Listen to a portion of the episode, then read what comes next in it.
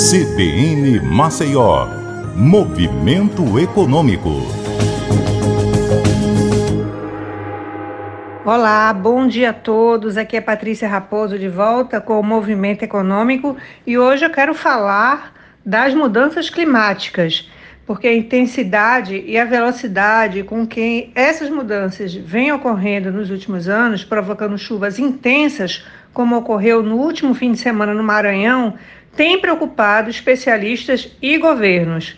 No Nordeste, diante da chegada do período chuvoso, vários governos intensificam o planejamento de ações. Em Pernambuco, a governadora Raquel Lira destinou 23 milhões para reestruturar o Corpo de Bombeiros e a Defesa Civil do Estado.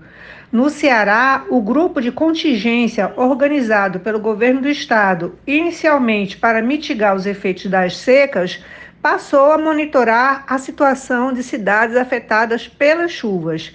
Em Alagoas, no começo do mês, o governo apresentou o plano de acionamento interinstitucional da quadra chuvosa, que define a competência de cada órgão do Sistema Estadual de Defesa Civil em caso de acidentes naturais provocados pelas chuvas.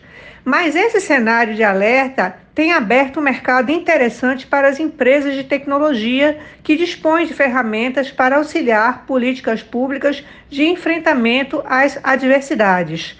A sueca Hexagon, por exemplo, tem crescido no Nordeste ofertando uma tecnologia que ajuda governos com inteligência de dados. Cerca de 20% da receita da empresa no Brasil já vem dos estados do Nordeste. E a expectativa para este ano é de um crescimento na casa de 15% sobre os 11 milhões que a empresa faturou na região no ano passado. A Hexagon oferece uma plataforma que faz uso de inteligência artificial e geolocalização para monitoramentos ela utiliza recursos como câmeras, sensores e imagens de satélite para prevenir e mitigar riscos.